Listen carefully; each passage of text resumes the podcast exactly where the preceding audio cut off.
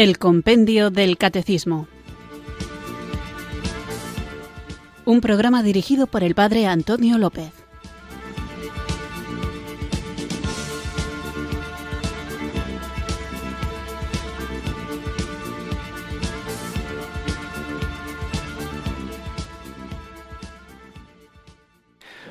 Muy buenas tardes, queridos oyentes de Radio María. Recibido un cariñoso saludo desde Irurzun, en Navarra, quienes sintonizáis una tarde más esta radio que cambia vidas, esta emisora de la Virgen, Radio María, para escuchar el programa El Compendio del Catecismo, nuestro espacio diario de formación católica en el que tratamos de conocer la fe que queremos vivir, compartir y defender lo que nos ayuda a conocer la fe, donde se nos expresa de una manera muy sintética la revelación, aquello que la Iglesia enseña, la doctrina cristiana, tanto en lo que se refiere a lo que creemos, a la fe, como a lo que vivimos, a la moral, como aquello que oramos, el tema de la oración, y aquello que celebramos, la liturgia, todo esto que la Iglesia nos enseña está recogido en el Catecismo de la Iglesia Católica de una manera extensa, detallada, con multitud de citas bíblicas y citas de los santos padres y de un modo más compendiado, resumido, accesible y por lo tanto menos preciso pero suficiente para conocer el depósito de la fe, el contenido de la fe, tenemos el compendio del catecismo. Y es en él en el que este programa se basa para emitir todos los días alguna formación que nos pueda ayudar a comprender mejor, más en profundidad, las preguntas y respuestas del compendio del catecismo. Y muchas veces, tanto por lo que dice el compendio del catecismo como con los comentarios que yo hago, se pueden suscitar nuevas preguntas o distintas opiniones. Y por eso, de vez en cuando, una vez por semana, dedicamos el programa a la participación de los oyentes para que podáis interactuar y mostrar vuestras inquietudes, vuestras dudas sobre el tema que estamos tratando en concreto o sobre alguno de los aspectos tan ricos de nuestra vida cristiana. Por eso suelo decir, y me parece importante subrayarlo, hay que distinguir lo que es la verdad revelada de lo que son opiniones. Y las opiniones, aunque hay que escucharlas todas, hay que saber interpretarlas como lo que son, opiniones, y no verdades. Esto lo digo porque cada cabeza es un mundo y cada cual puede opinar lo que le venga en gana, pero eso no significa que tu opinión sea la verdad. Todo el mundo tiene sus ideas y sus opiniones acerca de muchas cosas. De hecho, generalmente nos identificamos con esas opiniones, las convertimos en nuestra identidad y por lo tanto las defendemos con fuerza. Hay quien incluso se llega a sentir amenazado o agredido personalmente cuando se presenta una opinión contraria a la nuestra. Pero tenemos que saber ubicar la opinión en el lugar que le corresponde. Una opinión es un punto de vista. El yo individual se identifica con lo que le gusta, con lo que no le gusta, con lo que aprueba y desaprueba, con lo que rechaza o con lo que acepta. Y se crea una división de lo que es correcto y lo que no lo es conforme a nuestras opiniones, de tal modo que al que tenga una visión distinta le tachamos de estar en el error y sentimos la necesidad de corregirle en lo que está mal. Sin embargo, las opiniones no son verdaderas, o habría que matizar, no son siempre verdaderas. ¿Qué decide que una opinión sea más legítima que otra? Pues normalmente las opiniones son verdades parciales. Tenemos sistemas de creencias, opiniones que no son verdades absolutas. Y hay que pensar en cómo se han formado esas propias creencias y opiniones. Dependerán muchas veces del entorno en que hemos crecido, de las creencias y opiniones de la familia, de las vivencias que hemos tenido, tanto en nuestra infancia y adolescencia, donde se va forjando nuestra personalidad, como también cuando somos adultos, porque, como decíamos en el programa anterior, hablando de la persona, la persona es un ser que se está haciendo, que está en creación, que no está perfecto, no está del todo terminado, sino que en cada decisión que tomamos nos vamos configurando de una manera determinada. Nuestro deseo como cristianos es configurar esa personalidad, ese ser personal que se va formando en similitud con la persona perfecta de la segunda de la Trinidad que se hizo hombre, que es Jesucristo. Por lo tanto, y simplemente quería subrayar esto, las opiniones serán más válidas en cuanto que estén más cerca de la verdad. No existen muchas verdades. Existe una verdad y es que hay una opinión difundida de que todas las voces deben ser respetadas porque hay muchas verdades. No, pues esto no es verdad, eso es algo irracional. La verdad, igual que el conocimiento, necesita de términos irreductibles. Alguien que conoce tiene que adaptar ese conocimiento al objeto que es conocido y de esa relación entre el sujeto que conoce y el objeto que es conocido surge la verdad. La verdad se define como la adecuación de la mente con las cosas, es decir, si la idea que se tiene y se forma en la mente del sujeto coincide absolutamente en todas sus notas con lo que realmente es el objeto, es cuando estamos hablando de verdad. Quien opina puede decir lo que quiera, puede tener la idea que más le convenga, pero eso no cambia la realidad. La realidad es la que es y la verdad es la adecuación de la mente a esa realidad que está fuera de nosotros. Dicho esto, es cierto que hay cuestiones que son opinables. No todo está dogmatizado en la Iglesia. Te puede gustar la música de órgano menos que la música de guitarra y no por eso eres peor católico. Te puede gustar más la biografía de San Francisco de Asís que la biografía de San Bruno y no por eso eres mejor ni peor católico. Puedes preferir rezar delante del Santísimo en silencio absoluto, con los ojitos cerrados y recogido en tu interior reflexionando sobre la grandeza de lo que supone recibir la Eucaristía y tener a Cristo mismo dentro de ti, o puedes alabar al Señor en sus criaturas, bailoteando y elevando los brazos en la presencia también del Señor, cantando sus grandezas con toda la fuerza de tu cuerpo, de tu corazón y de tu voz, y no por eso eres mejor ni peor católico. Hay muchas formas de adorar al Señor, hay muchas formas de vivir, cada uno según sus propios carismas, y todas son legítimas.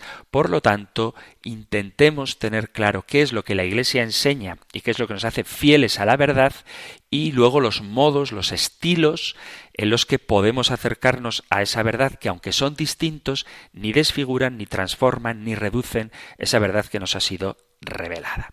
Digo esto porque como veremos en el programa de hoy dedicado a vuestra participación, hay no solamente preguntas, sino también opiniones, y todas son aceptables, todas son escuchables, pero no todas tienen el mismo valor. ¿Y cómo sabemos cuál tiene más valor que otra?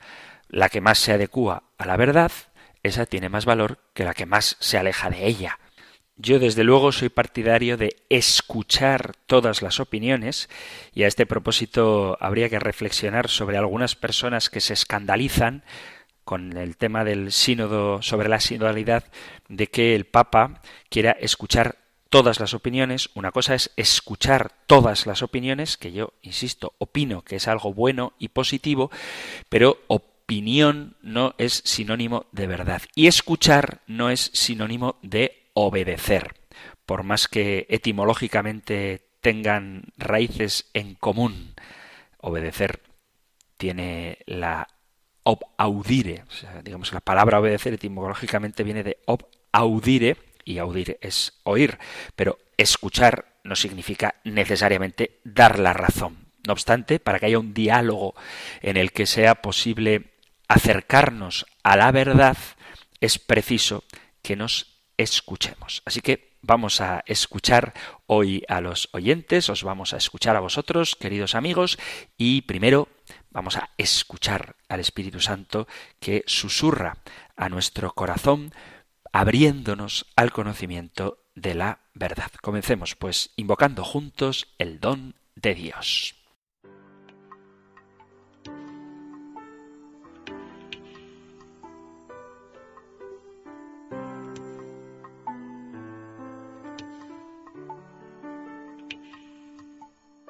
Ven Espíritu Santo Creador a visitar nuestro corazón, repleta con tu gracia viva y celestial. Nuestras almas que tú creaste por amor que eres llamado consolador, donde el Dios altísimo y Señor, vertiente viva fuego que es la caridad, y también espiritual y divina unción cada sacramento te nos das dedo de la diestra paternal. Eres tú la promesa que el Padre nos dio. Con tu palabra enriqueces nuestro cantar.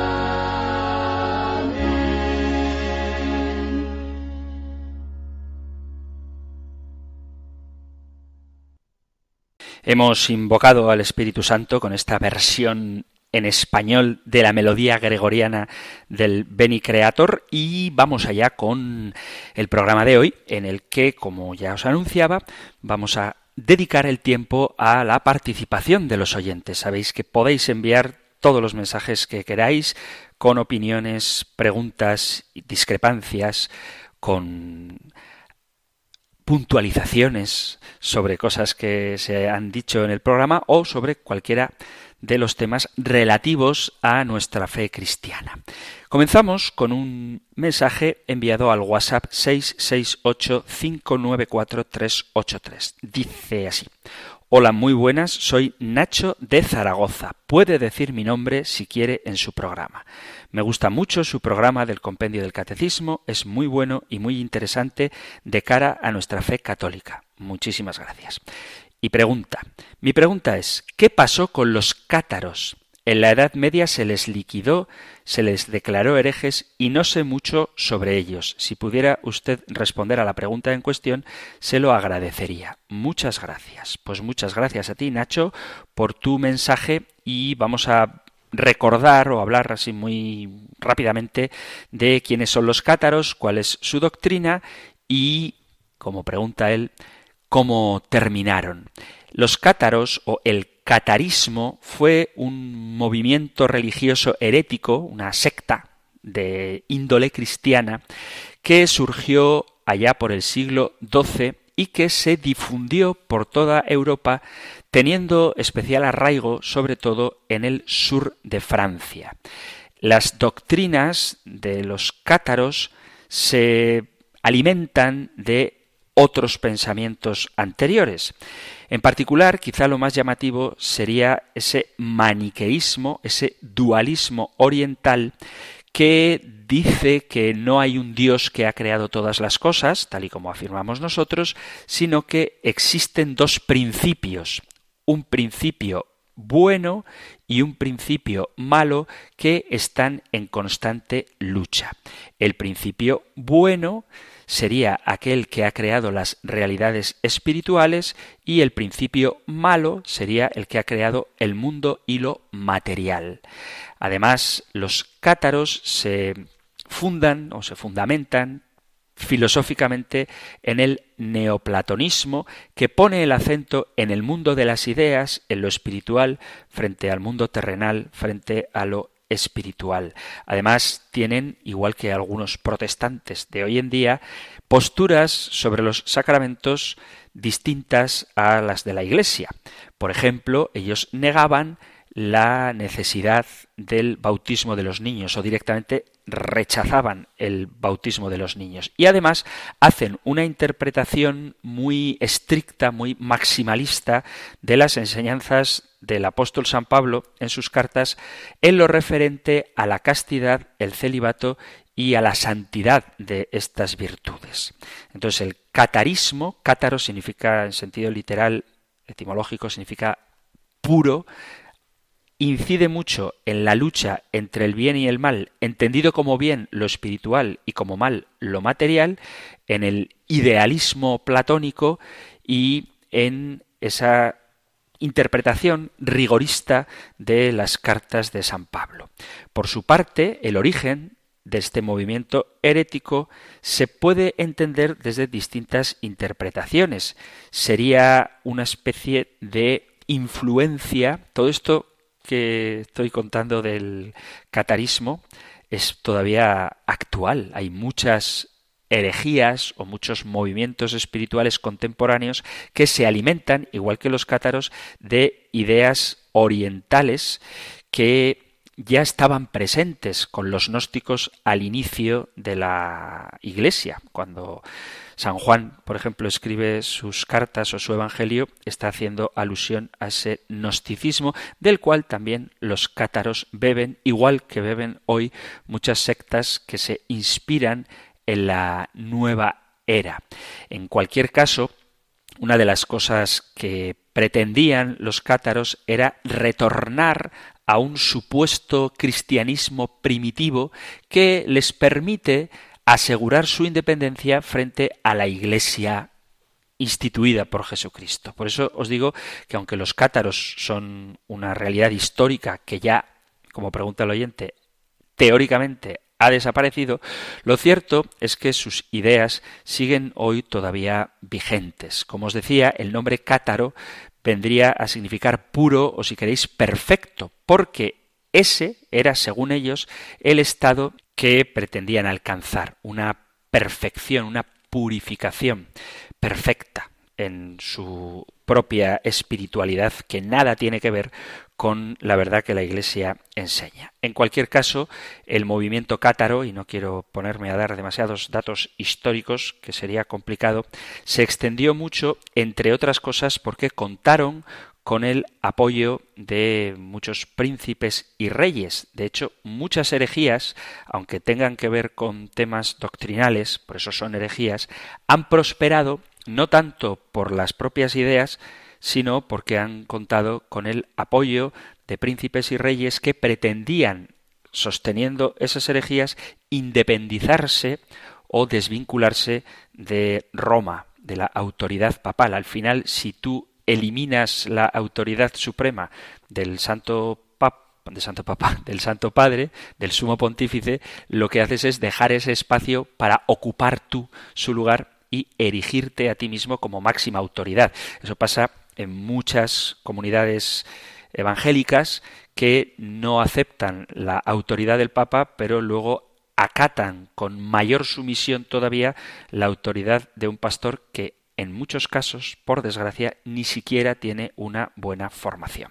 Pero volviendo al tema de los cátaros, el final del catarismo viene dado por diversas causas, algunas causas externas, como por ejemplo que la nobleza atenuara el apoyo prestado a los herejes porque ya dejaban de ser necesarios y por lo tanto no contaban con la protección de estos hombres del mundo poderosos y otras razones internas como por ejemplo las disensiones doctrinales que derivan de su propia incoherencia. Uno de los aspectos más problemáticos que generó gran inquietud y desafecciones entre los cátaros era la doctrina relativa a la perfección. Si un perfecto, si un cátaro pecaba, todos los que hubieran recibido el perdón de sus manos lo perdían de manera que se condenaban inmediatamente. Es decir, imaginaos que Vuestra santidad depende de la santidad del sacerdote que os ha dado la absolución. Pues probablemente viviríais en una desconfianza y desazón que sería difícil de mantener. De tal manera que esto provocó eso, que la gente que compartía con los cátaros ante esta doctrina de que si el que les había purificado se volvía impuro, ellos perdían su propia pureza, hizo que muchos rechazaran el catarismo.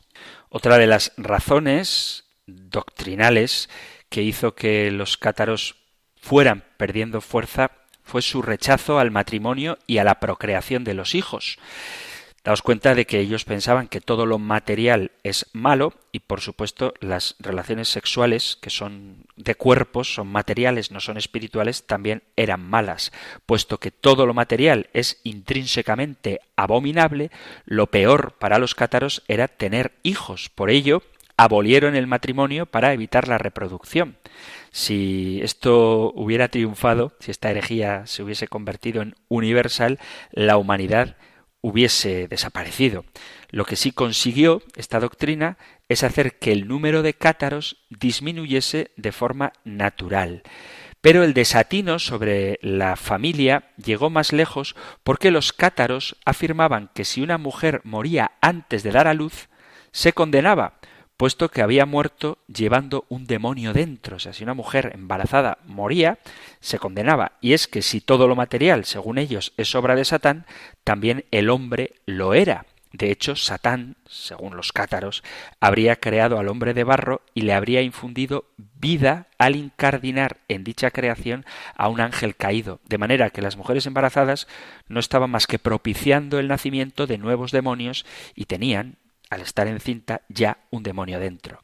Que las mujeres pudieran ser ordenadas, una cosa que también está muy de moda, alguno puede pensar que pudo haber atraído a muchos disidentes de la Iglesia Católica, pero este tipo de doctrinas en realidad lo que hizo fue alejar a muchos en una época en que las mujeres eran las principales educadoras y las transmisoras de valores.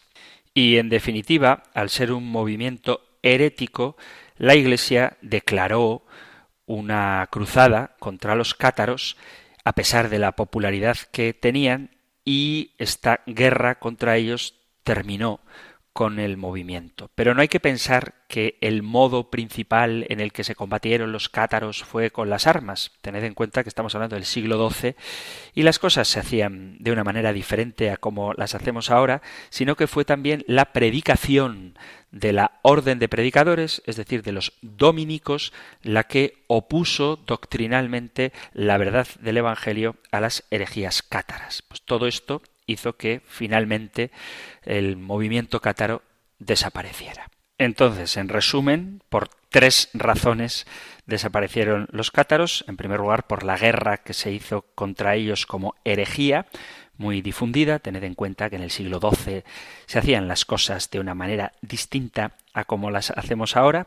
Segundo, por la propia incoherencia interna de sus doctrinas y lo insostenible de sus enseñanzas.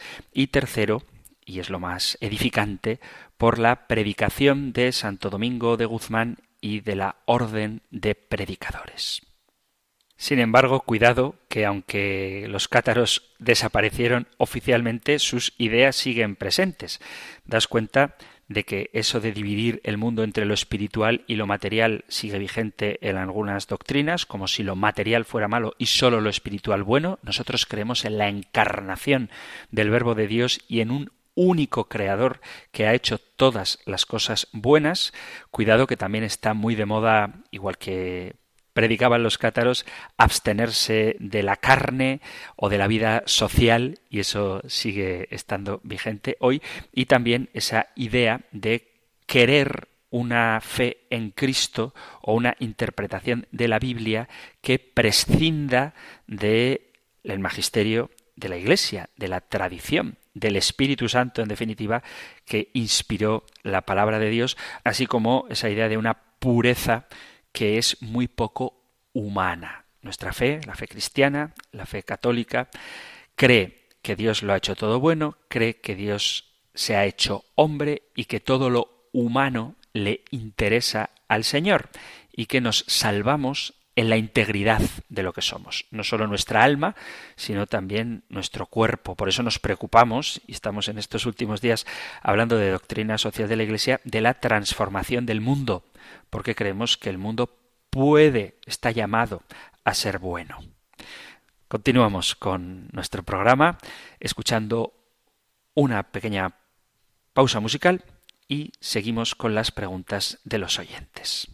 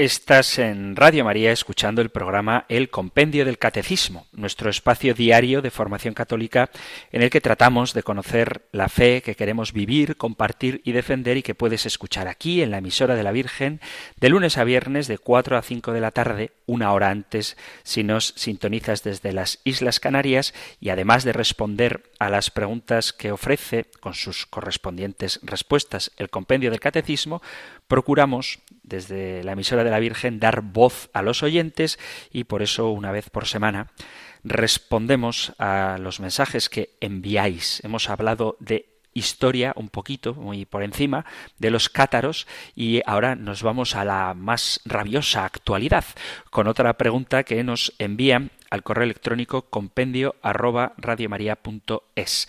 Una pregunta muy corta y muy concreta Dice, buenas noches. Quería preguntar si el sínodo, perdón, si en el sínodo el Papa Francisco va a cambiar los diez mandamientos de Dios y si va a cambiar lo que hasta ahora era pecado y ya no lo será. Un saludo, gracias.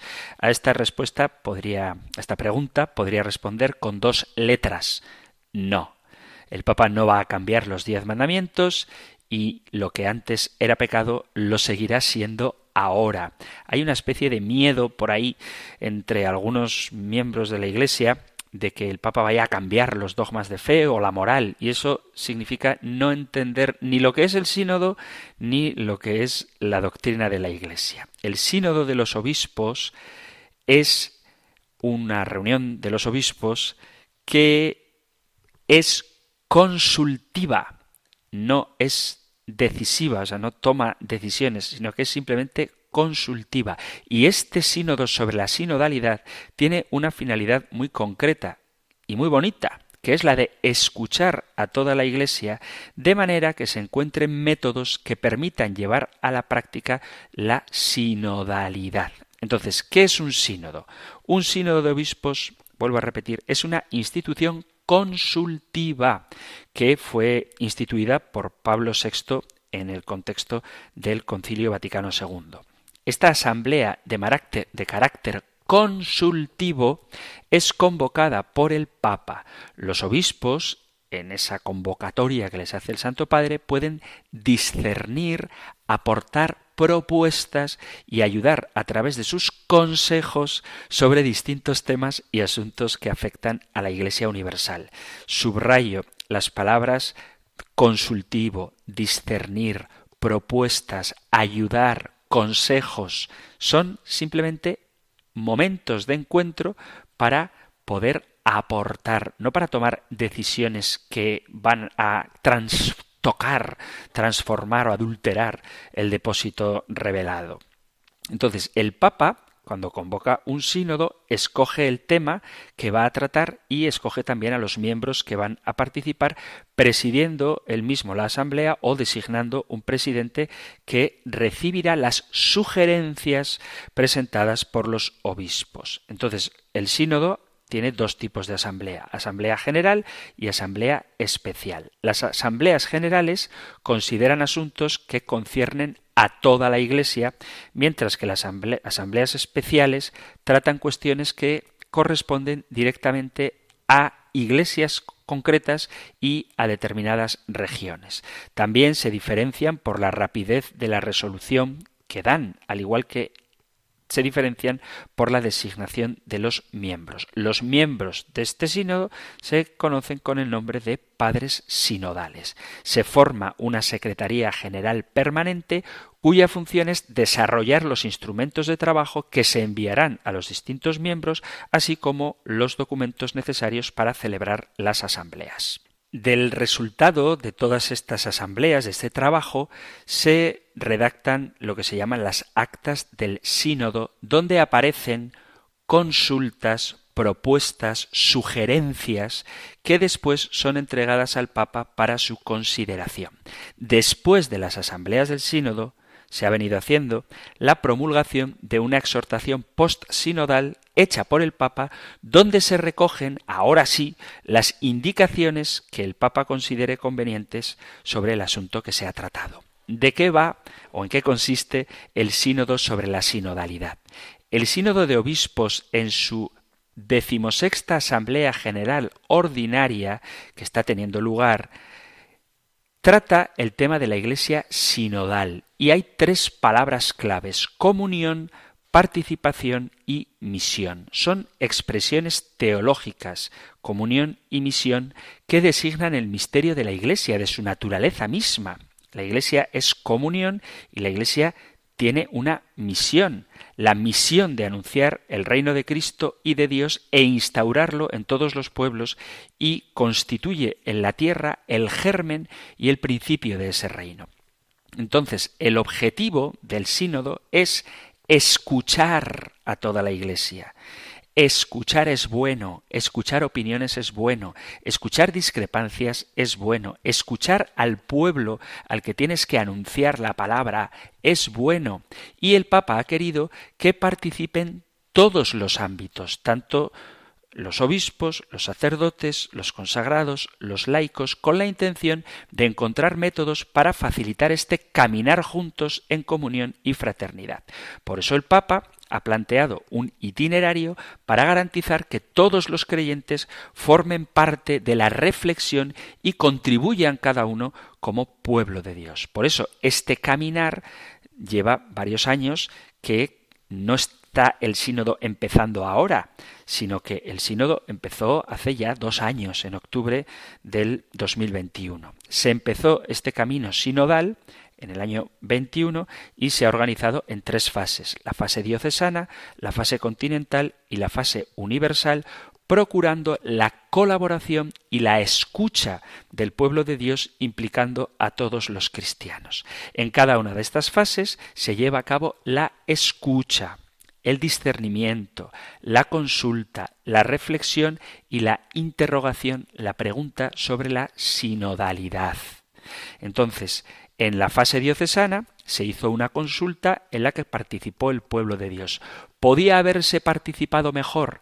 ¿Han tomado parte de esto todos los verdaderos cristianos católicos? Pues no lo sé. Nada de lo que hagamos en esta tierra es perfecto.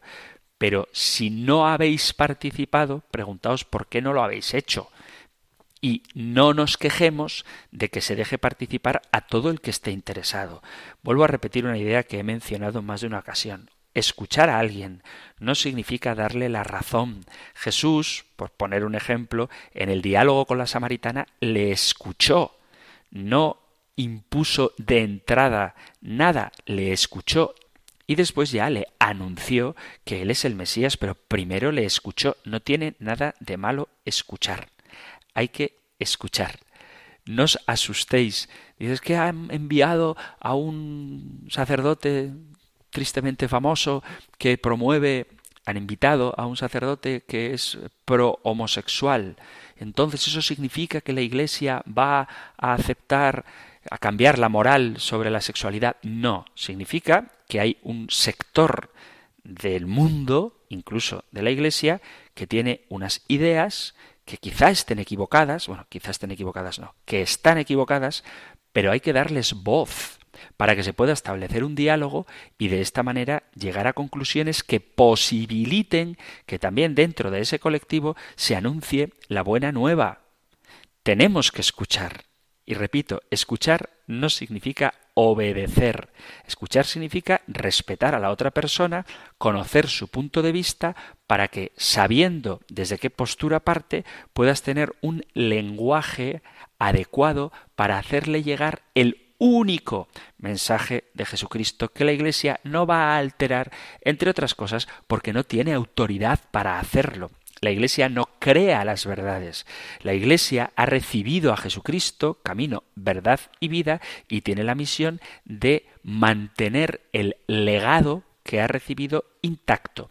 Pero tiene la misión también de hacérselo llegar a todos los hombres. Y el modo de hacérselo llegar puede variar según los tiempos y las circunstancias. Por eso, para conocer cuál es el método más adecuado para llegar a los corazones de quienes viven en unas circunstancias concretas, es bueno escucharles. Y luego, cuando corresponda, y en el lenguaje que mejor vayan a entender, invitarles a la conversión. Pero vuelvo a repetir, invitar a personas que discrepan de la doctrina tradicional, en el sentido más profundo de la palabra, católica, querer escucharles no significa poner a su disposición la potestad de cambiar esa doctrina. Luego habría una segunda fase que también ha pasado ya, que ya se ha celebrado, y en esa segunda fase, llamada fase continental, se trata de establecer un diálogo y un discernimiento donde se habla a nivel continental sobre el instrumentum laboris y se realiza de nuevo un discernimiento teniendo en cuenta las distintas particularidades culturales de cada continente. Después se elaboró un documento final que se enviaría a la Secretaría del Sínodo. Y en la tercera fase, que es la que se está celebrando ahora en Roma, sería la fase universal. Todos los obispos se reúnen con la celebración del Sínodo en Roma, se reúnen con el Papa Francisco. En esta asamblea sinodal se trabaja, es lo que están haciendo ahora, sobre los instrumentum laboris, resultado, como hemos visto, de las iglesias locales y de las iglesias continentales. Entonces, lo único que está haciendo el sínodo es escuchar. Y con lo que ha escuchado se dialoga. Y ya veremos cuáles son las conclusiones a las que se llega. Pero no hay que tener miedo al sínodo, no hay que tener miedo a escuchar. Y ojo que la pregunta que hace la oyente es una pregunta seria, en el sentido de que hay muchos católicos que tienen miedo a que se cambien las verdades de la fe. Incluso el Papa Francisco lo contó en una anécdota cuando volvía de su viaje a Mongolia. Decía él, hace unos meses llamé a una carmelita. ¿Cómo están las monjas, Madre Superiora? le dije a la priora, que me contestó. Y al final me dice, una carmelita no italiana, dice el Papa. Santidad, tenemos miedo con el sínodo. ¿Pero qué pasó? ¿Quiere enviar una monja al sínodo? Le dije bromeando. Ella dice, no, tenemos miedo de que nos cambien la doctrina. Esto es lo que dice ella. Existe esta idea. Esto que estoy diciendo son palabras del Papa. Por lo tanto, es verdad que más allá de la anécdota hay un miedo donde hay quienes piensan que los malos católicos, según quienes piensan así, van a imponerse sobre el Papa. Y esto es algo que tenemos que evitar. ¿Por qué existe este miedo? Porque a veces hay unas expectativas que muestran un desconocimiento de la realidad eclesial. Los sínodos son un órgano consultivo, no deliberativo, no toma decisiones, son para la escucha, para la consulta, para ofrecer consejos y también para el discernimiento, pero las decisiones siguen estando en manos del Papa y en muchas más de las que podría parecer en manos de la curia. Tampoco el Papa toma decisiones arbitrarias por sí mismo. Además, hay que tener cuidado con unos voceros, unos pregoneros, unos profetas de calamidades no institucionales sobre el sínodo. ¿Por qué? Porque hay como muchos expertos en redes sociales, ahora que todo el mundo tiene acceso a la información, bendito sea Dios por ello, pero hay muchos que se erigen en expertos que pretenden dar lecciones sobre eclesiología o sinodalidad sin tener en cuenta qué es lo que la Iglesia enseña. Además, se están haciendo interpretaciones que muchas veces están marcadas por rasgos o sesgos ideológicos. El sínodo no es ideológico, porque ya estaría concluido en tal caso. A la hora de acercarnos al sínodo, de tratar de interpretarlo, tenemos que entender que se trata de un diálogo entre todos, incluso con aquellos que piensan diferente, pero teniendo claro que nuestro presupuesto fundamental es que somos hermanos en la fe y que estamos ante algo que pertenece a Dios. Esto está ya en los Hechos de los Apóstoles. Y tenemos que recuperar ese espíritu en un momento cuando se inicia la Iglesia, donde había miedos por parte de aquellos que se consideraban los únicos que sabían sobre las cosas de Dios, no entendían los nuevos modos de relacionarse con Él.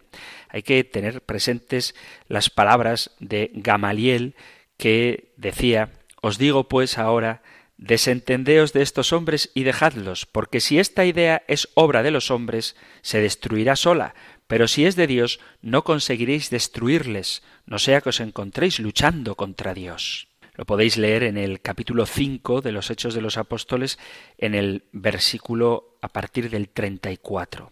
La Iglesia es católica, es universal, es diversa y cabemos todos. Sentarse para escuchar, dialogar y discernir juntos no puede ser un motivo para que nadie tenga miedo, porque el miedo nos esclaviza y es contrario a la fe. Hablar de fe es tener a Dios como referencia constante en nuestra vida, como alguien en quien confiamos de verdad, como el Padre de las Misericordias, que sabemos que siempre estará ahí para echarnos una mano cuando nuestra falta de fe nos hace hundirnos en las aguas tempestuosas, como le pasó a Pedro, y que no tengamos que escuchar del Señor ese cariñoso, pero al fin y al cabo reproche de hombre de poca fe, porque has dudado.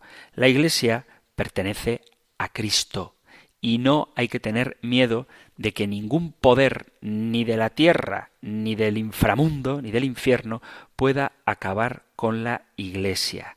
Nosotros sabemos que vivimos en un mundo ciertamente cambiante, donde hay opiniones para todos los gustos y que muchas de ellas se oponen a la verdad del Evangelio.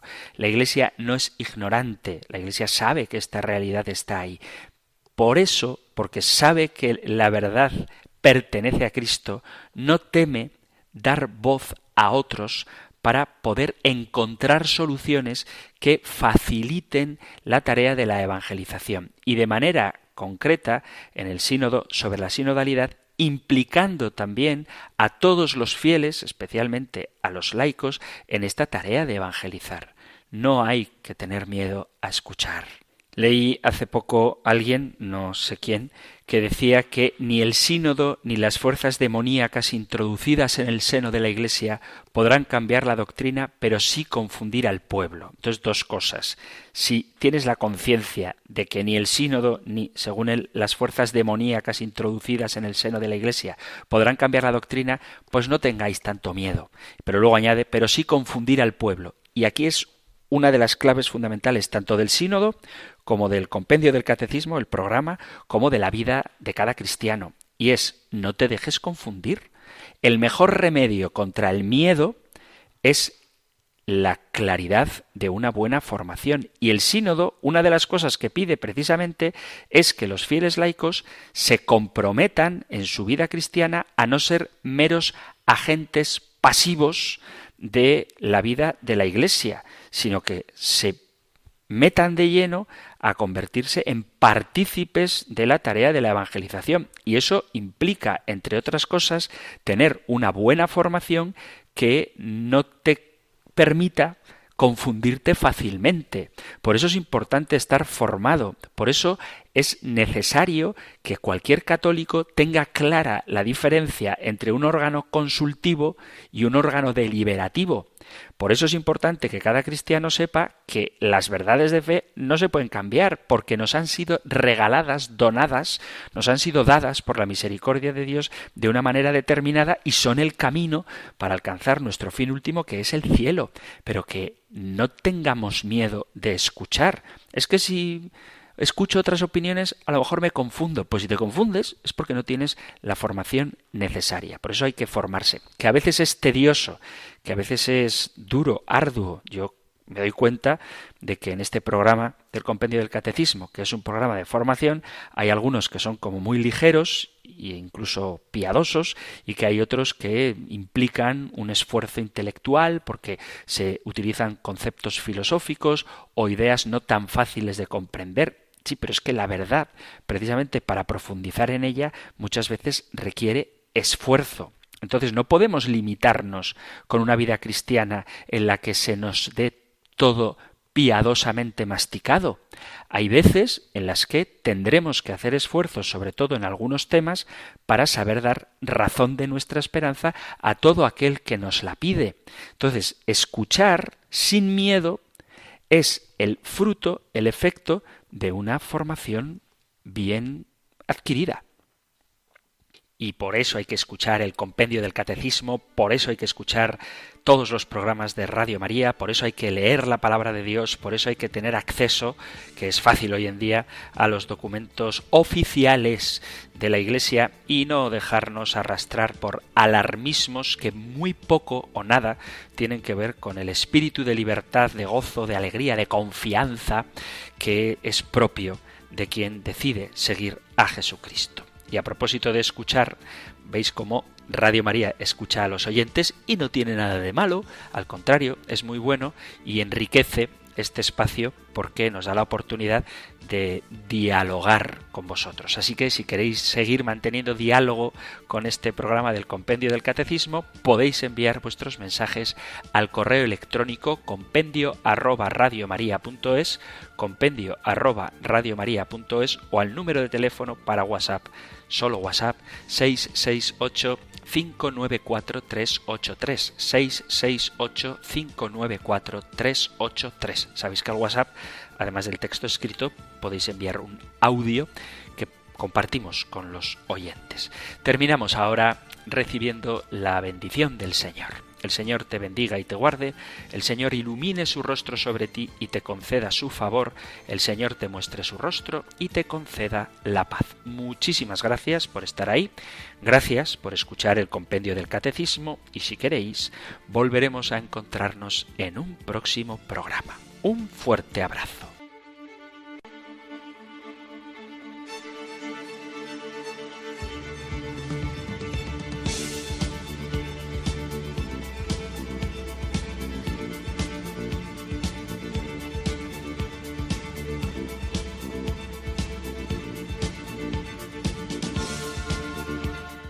El Compendio del Catecismo. Un programa dirigido por el Padre Antonio López.